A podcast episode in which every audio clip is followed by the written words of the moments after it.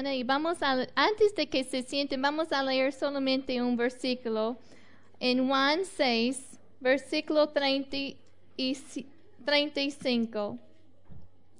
Juan 6, versículo 35.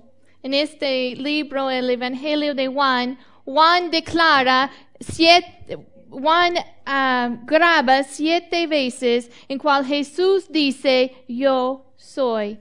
Esta es la primera declaración de Jesús en el Evangelio de Juan con la frase yo soy. Juan 6, versículo 35. Jesús les dijo, yo soy el pan de vida. El que a mí viene nunca tendrá hambre. Y el que en mí cree no tendrá sed jamás. Have a seat. Take your seat this morning. Vamos a estar hablando este día de Jesús, el pan de vida. Y como mi esposo compartió, estamos compartiendo varios mensajes en, en que podemos conocer más a la persona de Jesús. Quiero que entendamos primero el, el contexto de este versículo, porque a veces Jesús habla o, alguien habla en la Biblia y no nos da tantos detalles de las circunstancias. Bueno, esto es una ocasión en que Juan nos da tantos detalles de no solamente lo que pasó ese día, pero también el día anterior, hasta que casi podemos sentir como que estamos allí viendo todo lo que está pasando. Si regresamos al, al principio del capítulo y no tenemos tiempo de leer todo el capítulo aquí, yo les pido que lo lean en casa y que no solamente lo lean, pero dejen que ese, ese capítulo penetra tu ser y tu alma. Yo, yo he pasado varias horas esta semana comiendo de solamente esta, este capítulo. En, en, en, la primera parte del capítulo es el día anterior antes de que Jesús hace esta declaración. ¿Y qué es lo que pasa? En, versículo 2 del capítulo 6 nos dice que una gran multitud le estaba siguiendo a Jesús porque estaban viendo los milagros. Y Jesús con una gran multitud, este es el, el evento en que Él da de comer a los cinco mil hombres y conocemos que había más personas porque nada más contaban los varones. Así que cinco mil varones más las mujeres y más los, más los niños y los, los daba de comer con los, con los cinco panes y dos pececillos. Y después de eso recogieron doce canastas de comida que sobró. Esto es lo que pasó el día anterior. Después de esto hubieras pensado, ay, qué, qué buen día, qué día tan bello en la presencia del Señor, qué milagro tan tremendo. Pero allí no terminó, allí, allí no terminó el día anterior. Vemos que al anochecer, ellos querían hacerle Jesús rey, ah, pero Jesús se partió de ellos y fue a un lugar solo. Y nos dice la palabra que los discípulos se fueron en sus barcos y cruzaron el mar. Bueno, Jesús se quedó allí y solamente había un barco. Así que la próxima mañana todos empiezan a buscar a Jesús otra vez. ¿Dónde está Jesús? Y sabían que Él no estaba en ese barco, y, pero no estaba allí. Y nosotros sabemos qué pasó esa noche, que los discípulos estaban en el mar y había un viento grande y de repente ven a Jesús caminando sobre el agua. Qué día tan tremendo, con dos milagros tan tremendos. Primero, de dar de comer a los cinco mil hombres. Después, viendo a Jesús caminar sobre el agua. Versículo 25 nos dice que la gente eh, eh, fueron a buscar a Jesús, ya llegaron más barcos y fueron a buscar a Jesús. Y versículo 25, vamos a leer allí. Dice, y hallándole al otro lado del mar, le dijeron, Rabí, ¿cuándo llegaste acá?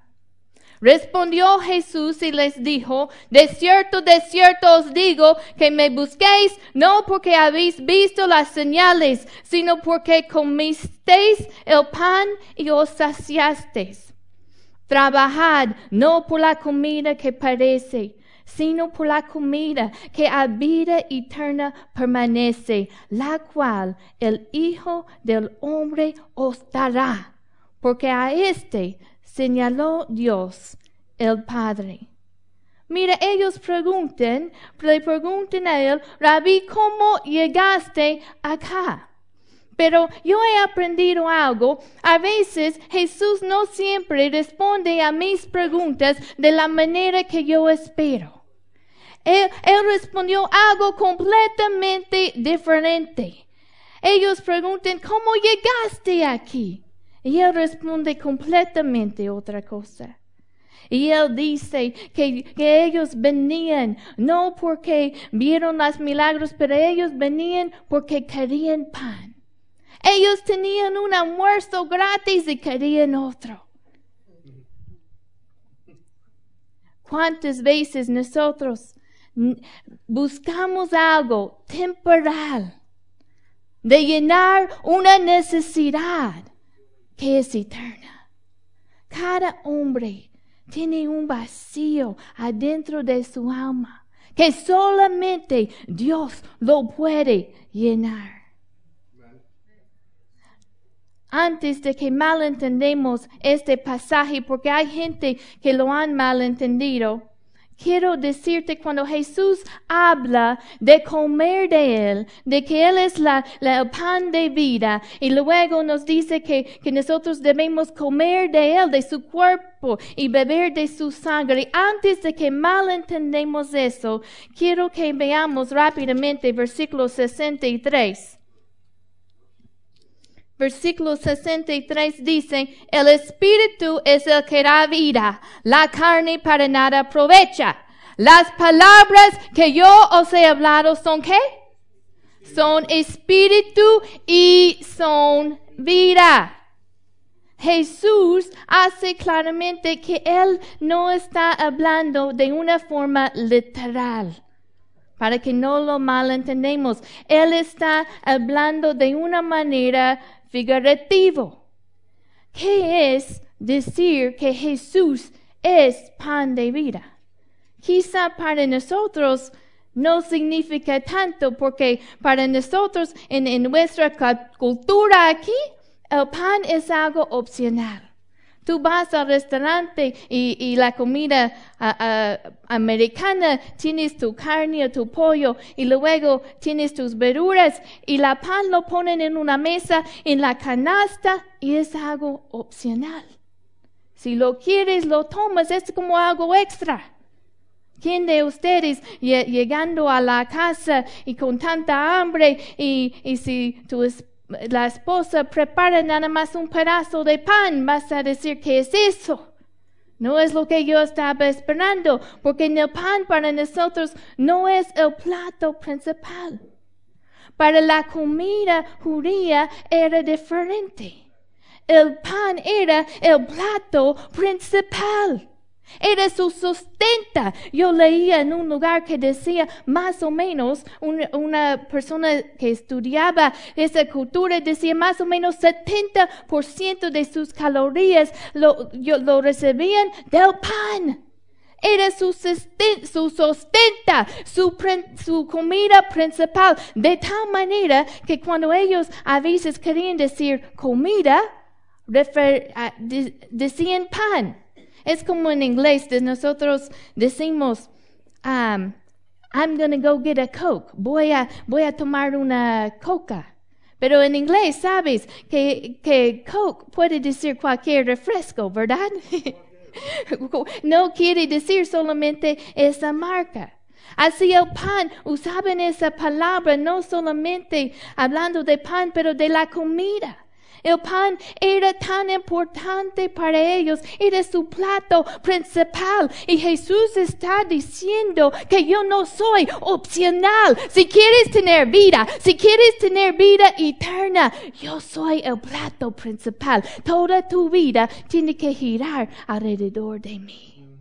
No es opcional. Jesús dice, yo soy el camino. Nadie viene al Padre sino por mí. No es opcional. Ellos hacen la pregunta, Rabí, ¿cómo llegaste?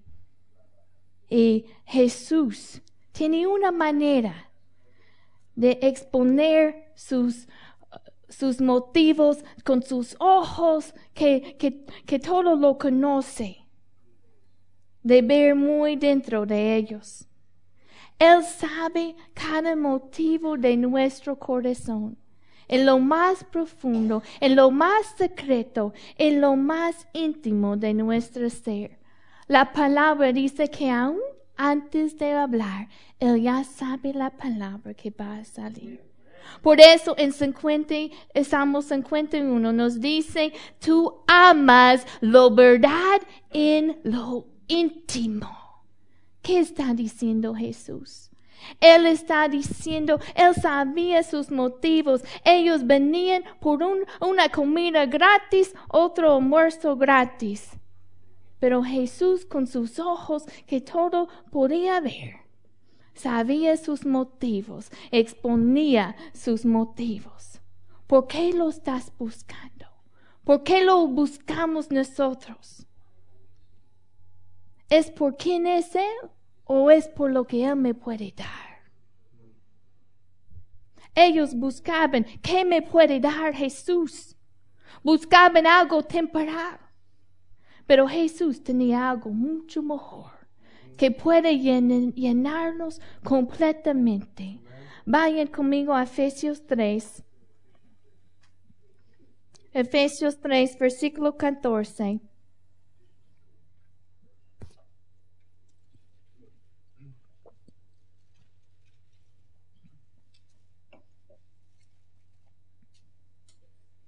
No hay nada que te pueda llenar como Jesús el pan de vida.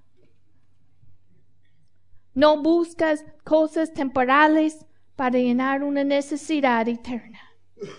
Hay gente que piensa, bueno, si yo encuentro el novio, la novia perfecta, entonces voy a ser completo. Hay gente que piensa, bueno, si yo tengo trabajo que me gusta, entonces yo voy a sentirme satisfecha, voy a sentirme completo, voy a sentirme lleno. Hay gente que piensa, bueno, si nada más mis hijos se portan bien, entonces voy a sentirme completo. Solamente Jesús es el pan de vida que te puede satisfacer las necesidades más íntimas que tienes en tu alma. Hay necesidades y hay hambres en el ser humano tan profunda y a veces ponemos la máscara, máscara y no queremos admitir que están allí. Hay necesidad de amor. Hay esa necesidad que sentimos en el corazón de, de la vida eterna. Hay necesidad de sentir que alguien nos ama. Hay necesidad de sentir la verdad, de saber la verdad. Hay necesidad de saber por qué estoy aquí en este mundo. Solamente Jesús puede llenar esa hambre. No buscas en otro lugar. Vamos a leer ahora Efesios 3, versículo 14. Pablo eh, está diciendo por qué ora por los de, los de Efeso. Por esta causa doblo mis rodillas ante el Padre de nuestro Señor Jesucristo de quien toma nombre toda familia en los cielos y en la tierra, para que os dé conforme a las riquezas de su gloria, el ser fortalecidos con poder en el hombre interior por su espíritu. Quiero pararme allí un momento, porque quiero que entendamos y quizá en este mundo nunca vamos a entender completamente, pero que veamos aquí esa palabra, las riquezas de su gloria. Hay más que suficiente pan en Cristo para llenar tu necesidad, para llenar tu hambre. Hay riquezas de gloria. Y luego dice al ser fortalecidos con poder en el hombre interior por su espíritu. El pan de vida, Jesús te puede fortalecer, te da, te sostiene. Y mire versículo 17, para que habite Cristo. ¿Por la qué?